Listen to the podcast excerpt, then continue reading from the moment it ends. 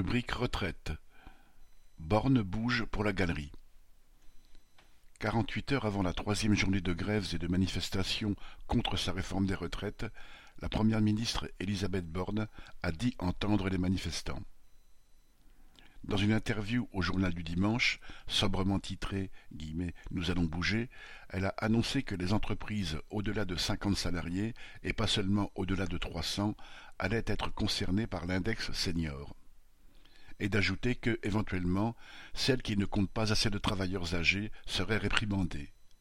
Voilà qui fera une belle jambe et une mince pension aux centaines de milliers de travailleurs qui attendent au chômage, voire au RSA, d'avoir atteint l'âge légal de départ en retraite. Le patronat, qui veut pouvoir continuer à se débarrasser des salariés trop fatigués, a quand même protesté pour la forme. D'autre part, la première ministre a concédé que les salariés qui auraient commencé entre vingt et vingt et un ans et justifieraient de quarante-trois annuités pourraient partir à soixante-trois ans au lieu de soixante-quatre.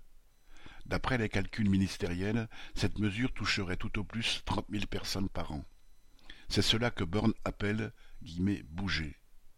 Même lorsqu'elle prétend concéder quelque chose, la première ministre démontre la nocivité de sa réforme.